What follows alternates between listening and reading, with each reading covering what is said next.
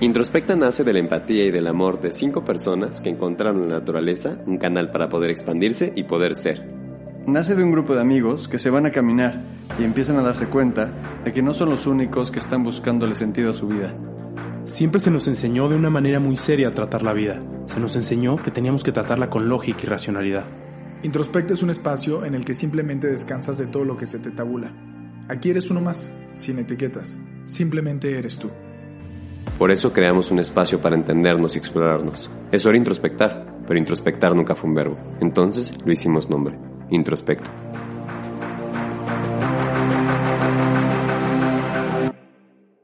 ¿Qué tal? Buenos días. ¿Cómo están todos el día de hoy en este podcast de? Por segunda ocasión estamos aquí empezando a grabar en línea, eh, lo cual es raro. Estoy acostumbrado a verlos a todos a los ojos mientras platicamos y vamos generando estos podcasts, pero bueno, medidas necesarias en, este, en estas contingencias. Y hablando de contingencias, eh, el día de hoy vamos a platicar un tema que, que si bien no es no se da por la contingencia, trae un trasfondo interesante derivado de esta, que es los sistemas familiares. Eh, claramente ahorita más que nunca la gente está enfrentándose cara a cara con sus familias, ¿no? Eh, ¿Qué está sucediendo? Nos privan de la afuera y pues gente vuelve a sus casas, gente con problemas económicos se reúne y nos reunimos en el núcleo familiar, nos reunimos en, en la parte más importante que podríamos decir alguna de las partes más importantes del hombre, que es la familia. Y bueno, estoy seguro que a todos les han salido cosas interesantes en estos últimos días eh, de la convivencia con la familia, porque la familia es un reflejo muy interesante de, todo lo que somos. La familia es nuestro inicio, la familia nos marca y la familia es nuestro presente también y de cierta forma nuestro futuro. Eh, es un lazo que de alguna forma nunca vamos a poder romper y que marca lo que somos. Y pues bueno, esta contingencia nos ha permitido, creo que a todos, eh, reflejarnos en nuestra familia y volver a preguntarnos qué es nuestra familia, cómo es y cómo estoy viviendo mi familia. Eh, y pues bueno, con esta pequeña introducción vamos a, arrancar con algunas preguntas interesantes sobre cómo se ha sentido cada uno en su sistema familiar, eh, qué dinámicas ha adoptado, eh, qué ha encontrado en su familia, ¿no? Eh, por lo menos a mí en lo personal les comparto, yo en mi familia es el lugar donde más trabajo me cuesta hacer. En, en, algún momento fue frustrante, pero luego me di cuenta que es normal, ¿no? Es el lugar donde más trabajo te cuesta hacer es donde más gente te refleja y esa es la familia. Eh, cada quien tendrá su creencia. Para mí, Sebastián Peñalba, la creencia es que la familia uno le elige de cierta forma para trabajar los efectos más complejos y más profundos que encuentra. Entonces, en la familia muchas veces es donde te sientes más incómodo y esta cuarentena nos invita a ver eso. Eh, entonces, bueno, pues dado ese pequeño preámbulo, me gustaría aquí eh, cederle la palabra a mi querido Juan Pablo este, creo que eh, una de las cosas que me gustaría también contar, que me encanta el preámbulo que hiciste, fue cómo nació este tema.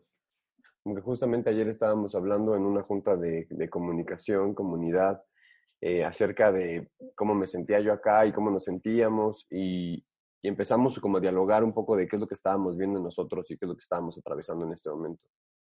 Yo comentaba que quizás uno de los retos más grandes que me ha tocado vivir en esta, este momento es eh, pues justamente el tema de, reflejarme otra vez en mi familia. Como que siento que cuando, cuando me fui de mi casa y cuando llevo 10 años viviendo fuera de mi casa, empecé a construir toda una infraestructura alrededor de mí que estaba hecha para mí. Es decir, este, mis amigos, mi, mi, la gente que me rodea, mi trabajo, todo está configurado de una manera en la que a mí se me hace cómodo estar, ¿no? Y donde, y donde yo me siento en tranquilidad porque casi como que nada, nada como se vuelve demasiado desarmonioso. Todas las cosas que yo vine a trabajar este mundo, pues las heredo de mi familia, las heredo de, mi padre, de mi madre, de mis abuelos, por la propia constelación en la que yo decidí nacer. Y entonces regreso y me doy cuenta de qué cosas realmente ya trabajé y qué cosas realmente todavía me hace falta trabajar en mí, ¿no? Creo que cuando, cuando le quito todos esos agentes a mi vida, pues todos esos agentes que no me gustaban o todas las partes que no me funcionaban con mi familia, a través de lo que yo eh, construí, regreso y me doy cuenta que hay cosas que todavía no están, que, que, todavía cuando existen alrededor de mí, no están completamente trabajadas. Y la manera en la que me doy cuenta de eso es a través de si lo puedo ver con compasión o no lo puedo ver con compasión. Como que si siento que lo que está sucediendo en mi familia me resuena y me duele, no es, es una señal de que no estoy pudiendo trabajarlo todavía y por lo tanto eh, me estoy dando cuenta de muchos aprendizajes que tengo yo todavía que tomar al estar con mi familia otra vez. Y se me hace muy contrastante con esta visión romántica que se empezó a compartir como en las primeras semanas de toda esta cuarentena, como de tiempo para estar con la familia y tiempo para reflexionar, pues sí, órale, pero entonces es tiempo también de enfrentarte a muchas cosas. Y, y platicando de esto, Alexa dijo, bueno, creo que me gustaría que fuera el tema de esta semana. Y está chido como comentar qué es lo que, como es justamente qué es lo que cree que cada uno vino a aprender, qué es lo que cree que estamos conociendo a través de este momento. Y bueno, pues es simplemente como una invitación a, poder dialogar más este tema y abrirnos más al respecto. Eso es correcto, Jay. Y se me hace muy interesante los temas que tocan. Yo quisiera empezar mi participación eh, desglosando qué entiendo por familia y qué entiendo por hogar, porque siento que es, es muy fácil eh, poner en concepto que la familia es eh, donde nacemos, eh, padres, hermanos, primos, tíos. Sin embargo, siento, como yo veo hoy día la familia es algo que yo decido y yo que escojo. Al final creo que nos, nos rodeamos de, de, muchos grupos, de círculos sociales, y, y les ponemos un nombre, los catalogamos. Y yo podría escribir que para mí hoy día, como yo entiendo, la familia es, familia es estar cerca de personas que me brindan paz, así como yo a ellas. Se los comento porque en ciertas ocasiones de mi vida he estado con mi familia, la pongo entre comillas, donde nací, donde me crié. Y quizá, tal vez como comenta Sebas, quizá ha sido de los momentos más difíciles que más incómodo me he sentido o es más difícil tratar una conversación porque hay muchos roces con alguien. Eh, entonces, eh, creo yo que, que, familia, yo lo, yo lo catalogo estar en un círculo armonioso en el que me siento en paz y calmado, porque me he podido llegar a sentir más tranquilo con personas que ni siquiera tengo tantos años de conocer, que con personas que he conocido toda mi vida. Eh, entonces, sea cual sea, démosle la índole genética o simplemente de, conocernos de poquito, creo que lo importante es estar en paz y en armonía y eso es una familia en ese momento donde me encuentro. Y, y hogar, de igual manera, creo que hogar es más que estar con alguien, el simplemente hecho de estar solo, hogar es estar en calma. Porque creo que el hogar es lo que a mí me da la, esencia de paz, de llegar y decir, ah, qué rico estoy aquí. Entonces, creo que son tiempos eh, delicados. No sé si decirlos difíciles, porque es difícil, pero sin lugar a dudas son tiempos distintos de como estamos acostumbrados a vivir hace, ya ni sé cuánto llevo aquí, pero hace unas seis semanas yo diría. Eh, y creo que ese espacio para, cuando menos yo les comparto mi versión, si, si, si les sirve a cualquiera de los, los que nos estén escuchando, de estar bien con nosotros, conmigo mismo, y de ahí este, tratar de derivarlo. Este, justamente ahorita en la mañana estaba leyendo una frase que se las compartí a mi equipo que dice, ahí cuando está el silencio es cómodo, ahí nace el amor. Y qué rico, qué rico también estar cómodo, qué rico estar en cualquier tipo de familia como lo veamos. Y estar en silencio, estar en paz, estar en armonía. Muchas eh, gracias. ah, adelante, tengo, tengo, una pregunta para ti. O sea, ¿crees que cuando, cuando justamente buscas esta vida más armoniosa y más como un hogar que se parezca a los valores que tú quieres vivir, etcétera, y te separas de alguna forma de tu, de tu familia genética, ¿crees que de alguna manera te separas de ese crecimiento? ¿O creen ustedes que de alguna manera al hacerlo nos separamos de ese crecimiento, como de ese aprendizaje de vida? Yo tengo algo que sí, pero dejaré que Ricky conteste. Si quieres, es, es una pregunta para todos. Oye, pues yo, yo voy, a, voy a recuperar un poquito de, varias cosas porque me gusta la réplica casi personalizada. Me gusta mucho lo que toma así, ¿no? De, decir, este, eh, ¿qué sucede cuando quitamos todos los factores con los que estamos cómodos y nos forzamos a, convivir con nuestra familia de cierta manera? Eh, ahí es cuando nos ponemos incómodos y me encanta esto, ¿no? Cuando somos capaces de verlo en compasión con las personas más cercanas, es cuando en realidad somos capaces de saber que estamos amando eso y me encantó eso que dijiste y lo súper comparto. Y ahorita como, como metiéndome un poquito más a tu pregunta de lo que decía Rich, este, creo que eh, ahí difiero un poco contigo y creo que para efectos prácticos, eh, el día de hoy me gustaría que, que abordáramos, porque creo que de, manera romántica podemos decir como, pues sí, eres mi hermano o un amigo, ¿no? pero esa, a final de cuentas nosotros lo elegimos y siempre lo que elegimos es más sencillo para nosotros, ¿no? voy a poner un ejemplo medio estúpido ahorita. La cuarentena, nadie la eligió, pero es una, oportunidad cagada y perra para meternos en un aprendizaje locochón o para aprender cosas nuevas. O voy a decir una crisis, nadie la elige, pero de la crisis salen cosas interesantes. Entonces, eh, nadie la elige conscientemente, ¿no?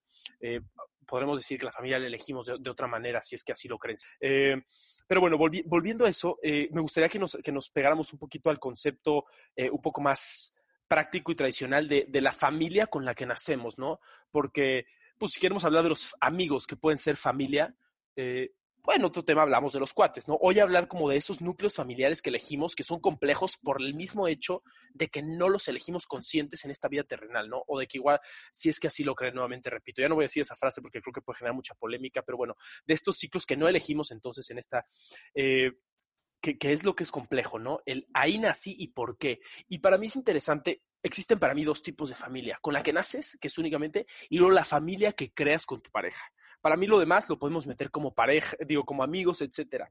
Eh, creo que todos estamos ahorita en un punto en que, jóvenes, en que la familia nuclear o la familia creada, que son los dos nombres que se les da, todos estamos muy pegados a la familia nuclear y bueno, la familia creada es, otra historia que también voy a mencionar ahorita, pero bueno, eh, me gustaría tenernos a esto de la familia nuclear. Creo yo que la familia nuclear eh, es un tema interesante.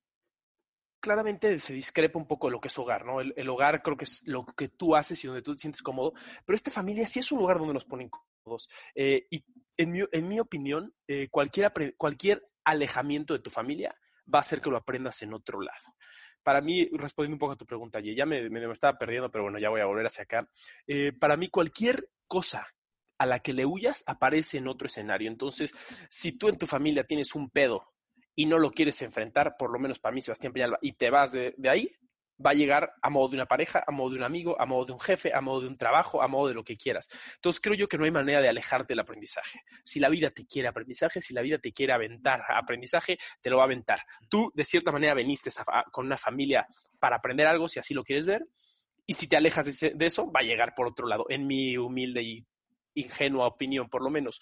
Entonces, eh, de cierta manera de acuerdo con Rich que pues creamos una familia nueva y esa familia pues claramente es mucho más armónica porque la creamos nosotros, no llegamos así nada más ahí.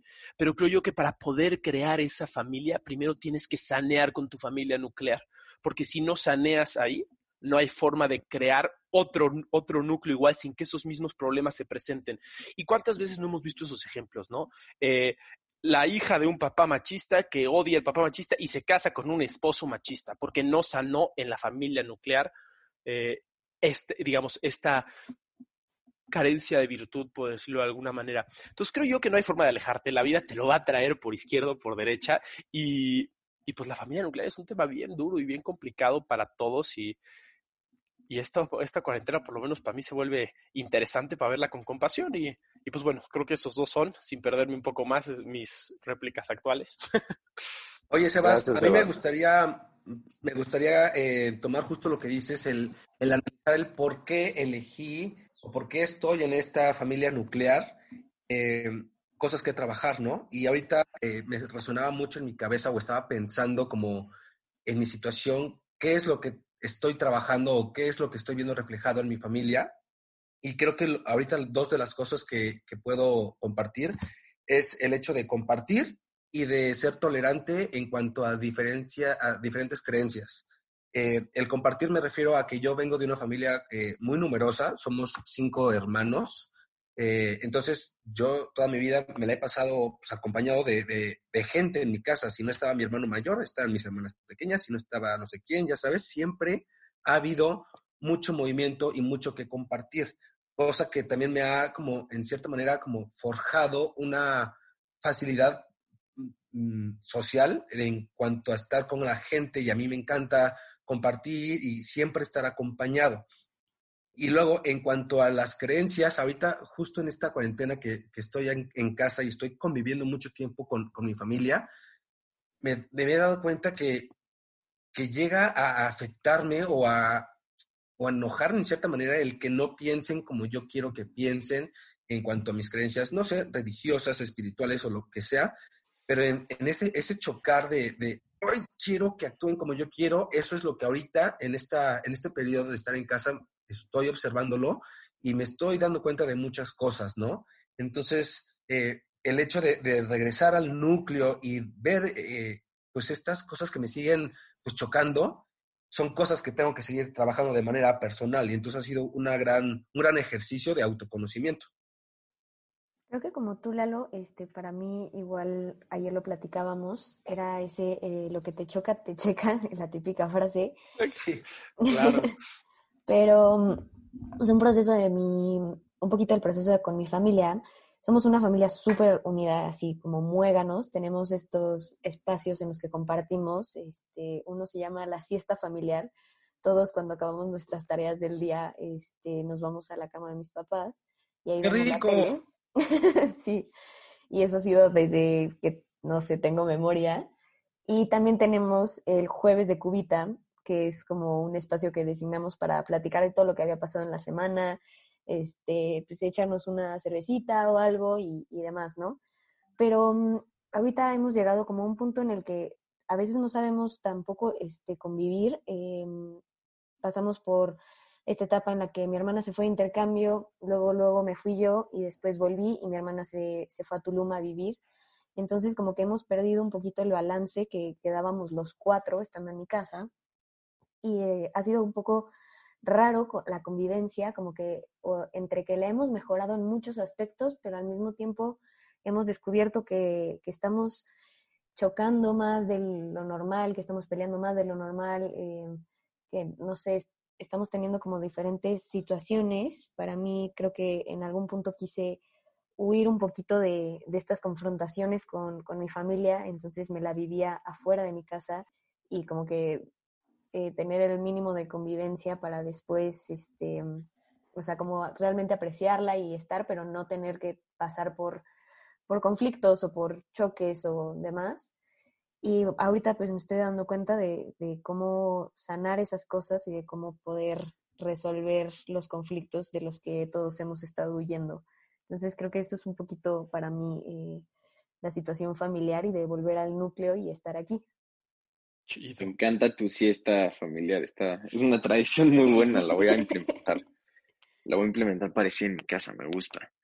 Yo retomando lo que decías, Sebas, de la pregunta de, de JP, pues estoy igual, o sea, me podría ir del aprendizaje de mi casa, por así decir, de lo que me toca aprender con mis papás o con mis hermanos como tal, pero pues al final del día el aprendizaje es mío.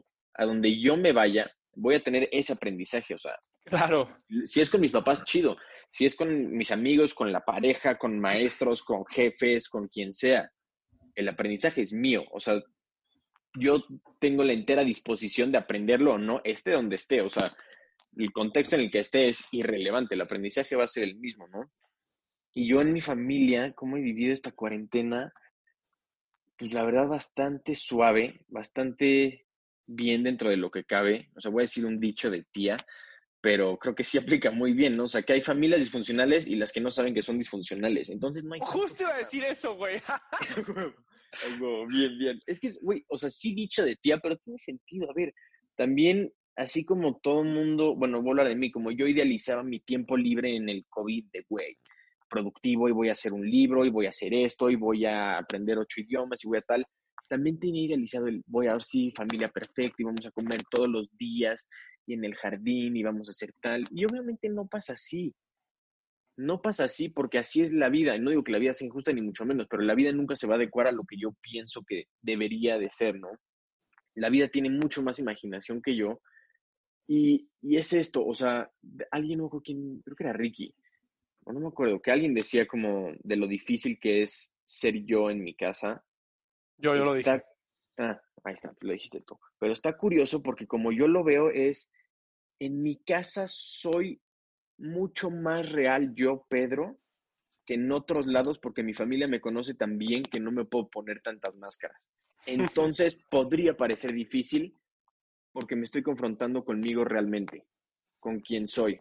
Claro que hay mil barreras del otro lado de las expectativas de la gente, de lo que yo creo que piensan de mí, de cómo debería actuar, etcétera, etcétera, ¿no?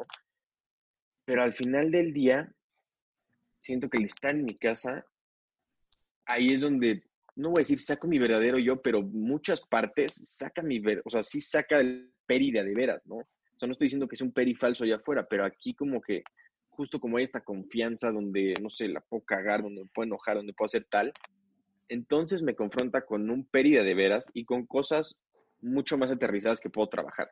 Lo puedo ver así y así es como me he hecho esta cuarentena. No quiero decir que ha sido difícil porque para nada, ha sido una chulada. Hemos tenido mi mamá que está medio loca. Una vez tuvimos una comida gitana, una comida japonesa y nos pues, pusimos kimonos, hicimos un sushi. O sea, muy cagado también. Sí, la neta, está, eh, o sea, ha estado muy cool. Ya se nos pasó la etapa de los rompecabezas y todo, pero no sé, me gusta que cada quien tiene como su forma de, de vivir como con su familia y yo, Peri, para mí, si es lo puedo ver como, güey, es un trabajo muy cabrón, o lo puedo ver como, eh, diario tengo la oportunidad, así aquí enfrente de mi jeta, si quiero hacer algo al respecto para yo crecer y trabajar algo. No tengo que trabajar y solucionar todos mis problemas y mis patrones ancestrales, si es que creen en eso, ¿no? Pero es una oportunidad diaria de voltearme a ver a mí y hacer algo al respecto. Y mi familia es el mejor espejo para eso, ¿no? Claro. Está complicadón, pero, pero está padre, o sea, no sé, siento que es Siento que es parte del show. Justo, justo para mí por ahí va la pregunta. O sea, creo que ahora respondiéndome justamente a mí la pregunta, eh, me gusta cómo lo ven. Creo que justamente del aprendizaje no puedes escapar y te lo vas a topar donde sea que lo quieras ver. Simplemente creo yo que la familia a veces es un, como, como los amas, como la gente que, que me rodea a mí, la amo tanto por el simple hecho de ser mi papá, por ser mi mamá. Es mucho más fácil para mí trabajarlo con ellos que irme dando de topes por la vida con parejas, jefes, amigos, etc. Y, justo creo que es algo que me está gustando mucho de este proceso, como revisar cuáles son esas cosas que están chocando en mí aquí en mi casa, para, para ver qué tanta capacidad tengo yo de poder observarlas con compasión para realmente como dejarlas ir y ver también qué cosas de, las que me están sucediendo acá se reflejan en mi vida ya construida, en la que yo sí creé, en la esta de amigos y pareja, etcétera, que yo sí elegí cómo se reflejan aquellas cosas que quizás traigo desde casa y que hoy no he podido sanar porque no los he podido ver con compasión, porque no he podido integrar a mi madre, integrar a mi padre con verdadera compasión para decir, yo soy ustedes y yo los aprendí, yo los elegí para mí y, y por lo tanto los honro y los respeto por lo que son. Tan es así que estoy dispuesto a estar aquí con ustedes para poder verme más a mí. Y creo que ese ha sido como, como eh, eh, la óptica sobre lo que lo he tratado de ver últimamente y ha sido muy, muy lindo ver todo lo que surge a partir de eso, ¿no? Para mí este momento ha sido como un bootcamp slash Big Brother, donde pues estás todo el mundo en una casa, nadie puede salir y entonces empiezan a generar... Big Brother. Como, pues sí, como toda la riña Big Brotheresca, ya sabes, pero pero reflejándole hacia cosas que me hacen sentido a mí y que me chocan conmigo de cosas que yo aprendí y de cosas que integré conmigo desde chico, consciente o inconscientemente, y que hoy también generan trabas en mi vida diaria, en la vida que sí yo construí y que tengo la oportunidad de ver y, que tengo la, la, oportunidad de compartir con gente con la que amo. Y eso para mí ha sido muy provechoso. Creo que las familias son disfuncionales porque justamente, tomando lo que tú decías, Peri, porque justamente de ahí emanan todos nuestros aprendizajes, porque justamente ahí es donde decidimos colocar las cosas para tener que confrontarlas en esta vida. Y para mí ha sido muy, muy rico confrontarme así. Claro, qué, qué chido. Oye, este, me, voy a clavar otra vez un par de cosas. Me, me encanta esto de la disfuncionalidad, ¿no? Que son disfuncionales dentro de lo de que conocemos, ¿no? Porque tenemos esta, esta necesidad de, sí, la perfección y que no existe, ¿no? Al final la disfuncionalidad tampoco es, es funcional, tampoco es disfuncional per se. Eh, voy a citar eh, en la tesis de mi hermana, que ahorita la voy a citar, una frase que me gusta mucho que escribe, este, es una tesis justo que, de una maestría en terapia familiar sistémica que hizo. Y en la tesis, eh, inicia la tesis escribiendo un, texto que va algo así como, no recuerdo bien, pero va como, crecí en, eh, crecí en la familia, decía así como, en la familia más disfuncional, en la familia más disfuncional que me pudo tocar, sin embargo, la, sin embargo, la perfecta para poder crecer. Entonces, eh, para mí toda la disfuncionalidad que existe a través de la familia es una perfección per se que nos ayuda justo esto que comentas, Jay, que me encanta, que es a verte, ¿no? Entonces, a final de cuentas, si es perfecta en su disfuncionalidad, no es disfuncional, simplemente es funcional para otras cuestiones que no estamos igual y pudiendo ver porque no es las que nos gustaría ver. Y a eso me, hilo un poco a lo, a lo del verdadero yo que decía Peri, que, que sale como que, que para mí es difícil ser yo y para Peri cree que es el verdadero yo. Igual y me expliqué un poco mal. Eh, para mí es difícil ser yo en mi virtud ser yo en, en, lo que para mí soy chido, ¿no? En lo que me reconozco chido. Eh, porque en la familia son con quien más rozo. Y entonces ahí sale todos mis efectos, mucho más fuertes, mucho más poderosos, con mucho más ímpetu. Entonces, eh, todo eso que son mis defectos, claro que son parte de mí. Sin embargo, yo en un modo un poco romántico, los defectos los voy, lo, separo un poco de, del alma de la persona, por decirlo de alguna manera. Entonces, para mí tenemos como, como esta parte inmortal, alma, llámale como quieras, cabeza, este, ser inmortal, etcétera. Y tenemos luego esta parte psique que le podemos llamar como ego, lo que le quiera llamar cada quien, que es como esta parte donde hay, mucho, digamos, carencias de virtud que venimos a transformar, ¿no? Entonces, eh, para mí me es difícil sacar toda la virtud de la familia porque me recuerdan mucho todos mis defectos. Eso no quiere decir que no, que no sea yo. Todos esos defectos soy yo y por supuesto son súper yo, pero creo yo que no es mi esencia divina, ¿no? Entonces me cuesta trabajo sacar esta virtud en la familia, pero es normal.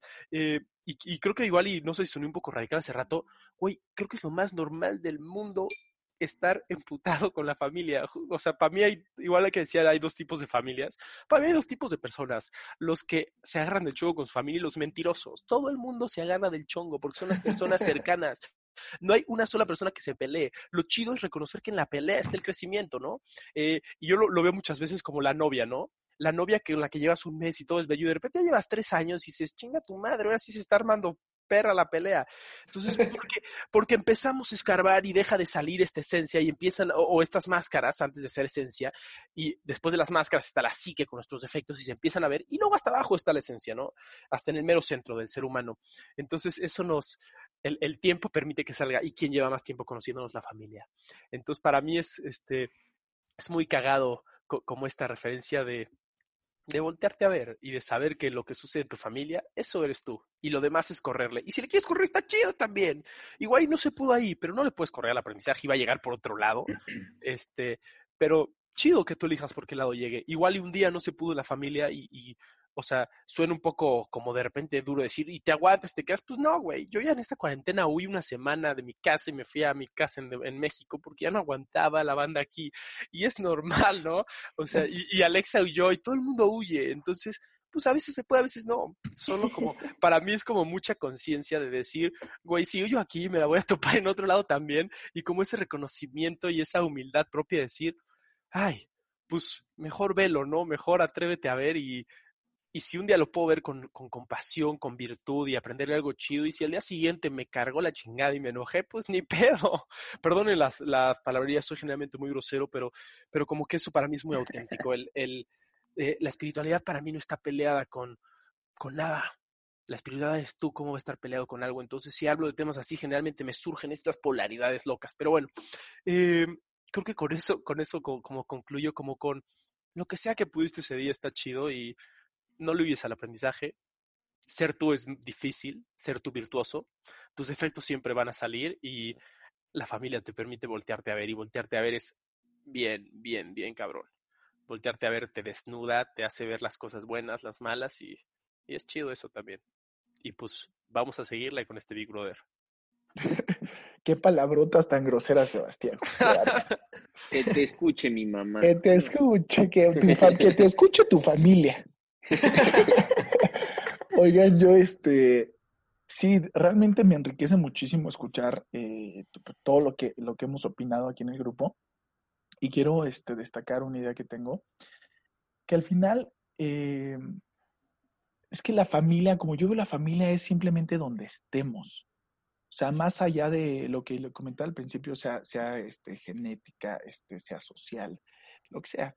Al final la familia es donde estemos y donde estemos siempre, creo yo, a manera como veo mi vida y la espiritualidad, siempre tengo algo que aprender de mi prójimo.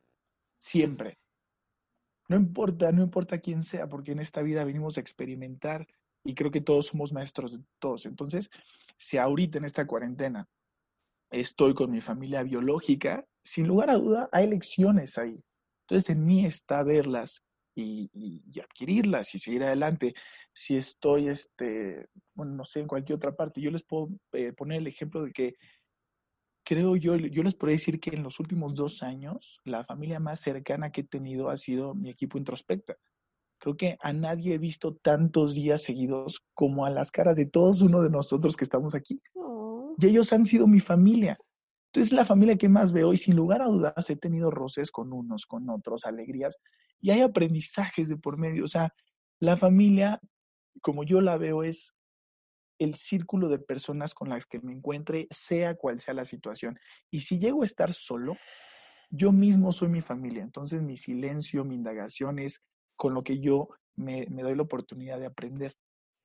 Este, esa es una. Y otro punto, me, me dio muchísima risa lo de la frase que decían Peri y Sebas de que, eh, bueno, al final lo concluyo que todas las familias somos disfuncionales o son disfuncionales, por supuesto.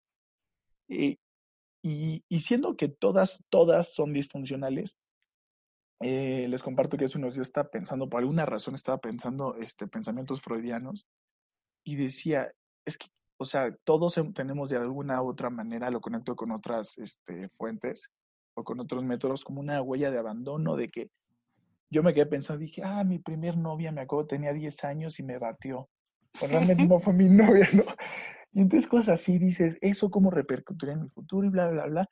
Y al final todos, digo, en la familia, no, no, que mi hermana, mi papá, la tía, la abuela, todos tenemos de alguna u otra manera cierta huella de abandono porque no hay familia perfecta. Y es por, por algo yo creo que tenemos tanto que aprender de todos. Ahora, si en esta cuarentena estás con la familia que tú quieras, la biológica, amigos, familia, no, bueno, iba a decir una grosería, pero saquemos el mejor provecho de ello. Adquiramos el, el, el, aprendizaje y yo creo que también se vale, eh, lo voy a decir en mi caso, ahorita mi familia con la que yo he pasado todo el tiempo es, es con mi pareja, entonces solo es un individuo como tal. Y, y les comparto que hasta en pareja, al final es familia cuando llega a haber roces, en esos roces también es, padre hablarlos, también es padre estar en silencio, también es padre cada quien que tenga su espacio. Y no verlo como a fuerza, ¿no? Así como estoy con mi papá, puta, me tengo que llevar a toda madre con mi papá, o te voy a poner a cocinar con mi mamá, o me voy. Pues no, también es chido llevarla en paz. O sea, yo creo que, eh, o sea, opino muy similar a Sebas, es, es un trabajo fuerte la gente que tenemos más cercana, pero ese trabajo también llenémoslo de compasión y de entendimiento y de también el exceso de convivencia, pues tampoco no está chido. Creo que los espacios personales son muy saludables. Eh, y aquí concluyo mi aportación. Sí. Rich, ahorita justo lo que decías me, me quedó el saco perfecto en cuanto al convivio con tu familia que escoges, que en este caso es pues, eh, nosotros los, miembros de Introspecta. Eh, me resonó mucho porque así ha pasado mucho tiempo en mi vida, siempre me he refugiado como en, en amigos, en hobbies, eh, y aprendo de ellos mucho y estoy como evitando eh, aprender de mi familia por, por miedo a, a, ver qué es lo que pueda yo aprender. Y yo creo que también mucho es porque realmente no sé convivir con ellos. Era un poquito lo que, lo que decías eh, hace rato, Alexa, el encontrar estas dinámicas en las cuales yo pueda pues ser, ser como soy con ellos y disfrutar y pasar un momento agradable. Y les puedo compartir que en estas semanas que han pasado, he tenido dos momentos con mis padres que han sido bastante bellos, que por ejemplo con mi mamá no recordaba hace años que nos la pasamos así de bien. Le estaba ayudando a, organizar este, su área de trabajo y cargando cajas y cambiando cuadros y demás. y en una de esas mi mamá se quedó como agarrando los cuadros para yo alejarme y ver si estaban alineados, si estaban en la misma, en la misma altura. Entonces, no sé por qué, pero nos empezamos a atacar de risa, se le empezaron a caer los cuadros. Este, fue una, un momento tan genuino, o sea, los dos estábamos llorando de risa, un momento tan bonito y fue como de, órale, claro, o sea, si estamos juntos conviviendo, pues solitos se pueden dar estos momentos eh, tan genuinos de, convivencia. O mismo con mi papá de que un domingo creo que fue, yo me estaba preparando mi desayuno, un huevito con jamón o huevo a la mexicana, no sé, y se acerca eh, y me dice, ay, ¿te estás preparando de desayunar? Y yo, sí, ¿quieres que te prepare? Y él, ah, órale, va. Entonces le hice de, desayunar a mi papá, cosa que nunca en la vida, ¿sabes? Entonces, esto lo, lo traigo a colación con, con que yo decía que no sabía convivir con ellos. Pues claro, no sabía porque me estaba yo privando de, de, mismo de convivir, ¿sabes?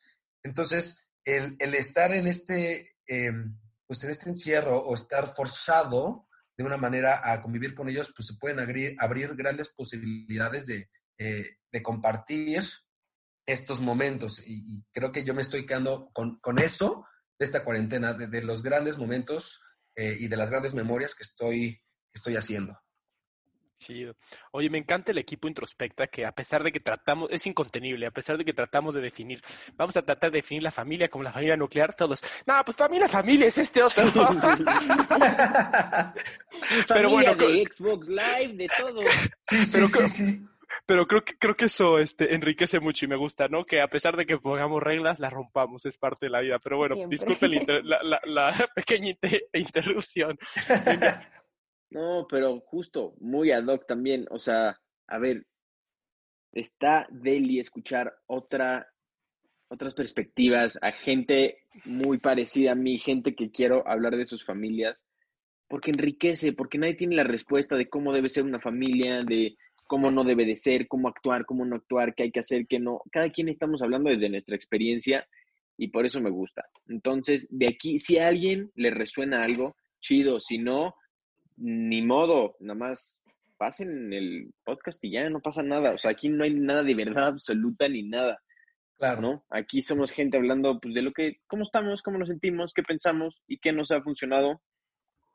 Y yo nada más brevísimamente, lo que sí me ha hecho mucha, mucha, mucha ayuda para mi relación con mi familia es el decir, soy suficiente soy suficiente donde estoy hoy, estoy haciendo lo suficiente y no necesito hacer más y no necesito hacer menos.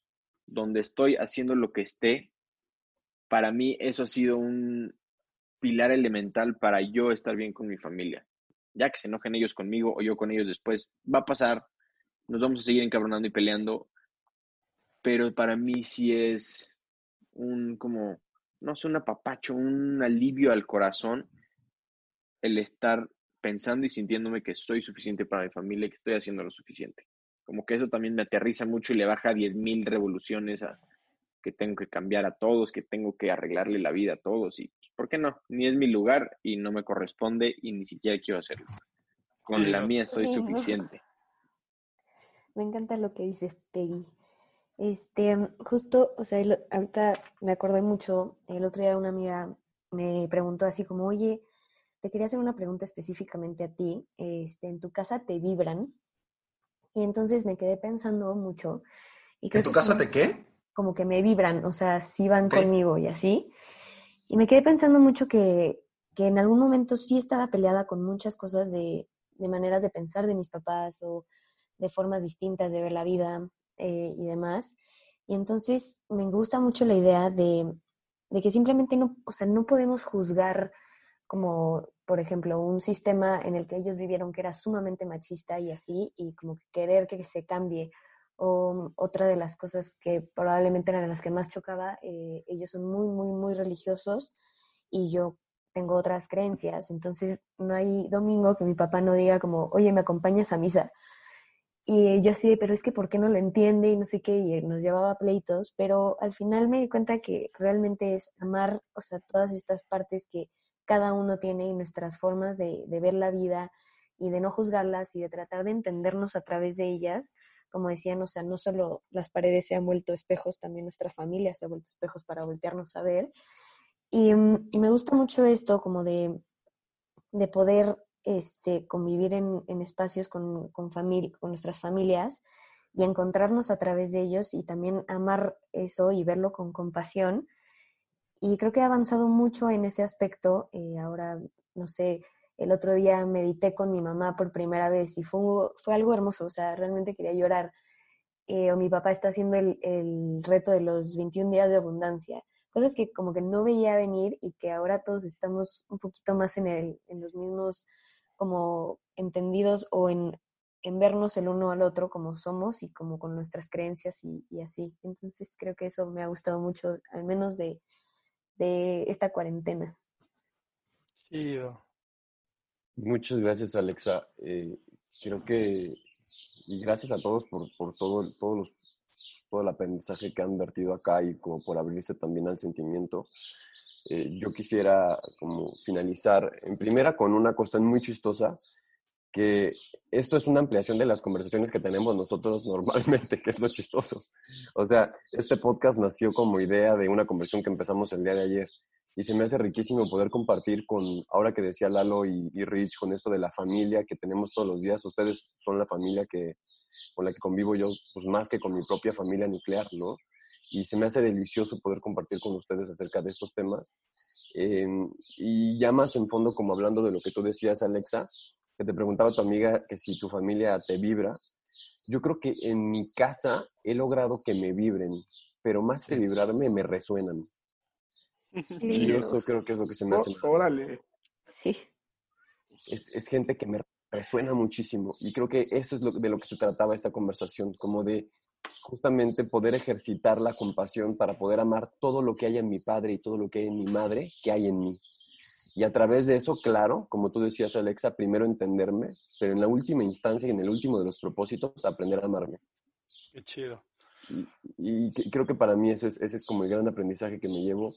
Y, y, adelante, si esto sirve de ejercicio, de ejercicio de compasión para los demás, que se haga y que vibre y que siga resonando. Y que busquemos que vibren más, pero también que busquemos lo que resuena. Chido. Me encanta. Gracias, Jay. Pues creo que ya estamos este, completando los 40 minutos de nuestro podcast y me gustaría dar un par de, reflexiones para cerrar. Voy a tratar de ser breve. Eh, hace unos días, justo platicando con, que me resuena ahorita esto que decía Peri, ¿no? De no es mi lugar cambiar. Claro que no, no, no es el lugar de nadie cambiar a nadie. Y hace unos días, platicando justo con mi mamá y mi hermana, hablaba de la importancia de, de dejarnos ser, porque para mí no hay una muestra de amor más pura que el aceptar al otro como es. Eh, y, y hablaba de eso y decía, es que basta de jalarnos a tener la razón, basta de, de jalarnos a, es que tú dijiste, es que yo dije, no, basta de jalarnos a, ¿por qué no haces?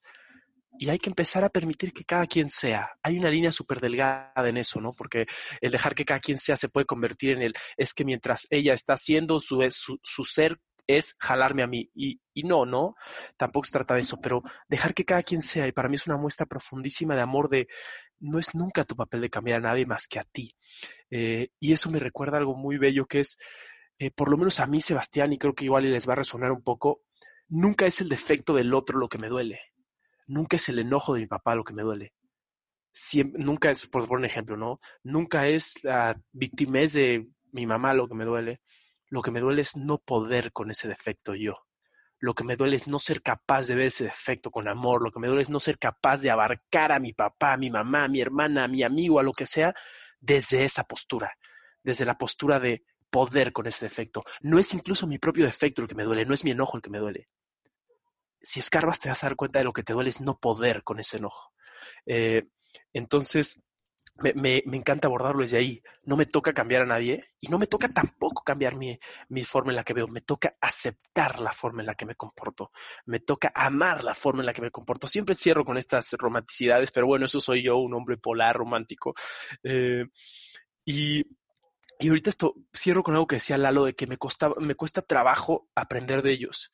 Si te cuesta trabajo aprender de tu familia, es porque te está costando trabajo aprender de ti porque ese es el más grande de los espejos. Entonces, por lo menos para Sebastián, todo lo que digo es de mí, no es una verdad absoluta, por lo, ni, mucho menos, es mi humilde y tonta opinión, pero a mí, Sebastián, cuando me doy cuenta que no estoy pudiendo aprender de mi familia, es porque no estoy pudiendo aprender de mí, porque mi familia es mi más grande reflejo. Es quien me vio a los uno, a los cinco, quien me vio cagado, quien me vio siendo pipí, quien me cargó, quien me vio llorando, quien me vio si no soy capaz de verlos con amor, no me puedo ver a mí con amor. Y ese es un reto muy, muy difícil y probablemente llegue con una cachetada a algunos, pero eso es lo que somos. Entonces, en la medida que me pueda ver a mí con amor, voy a poder ver a mi familia con amor. Y pues bueno, eh, creo que eso es todo por hoy. No sé si alguien tenga algún último mensaje, alguna palabrita, algo. Y si no, nos pasamos a despedir. Chao. Nos vemos. Bye. Bendiciones. Saludos a la familia. Salud. Literal.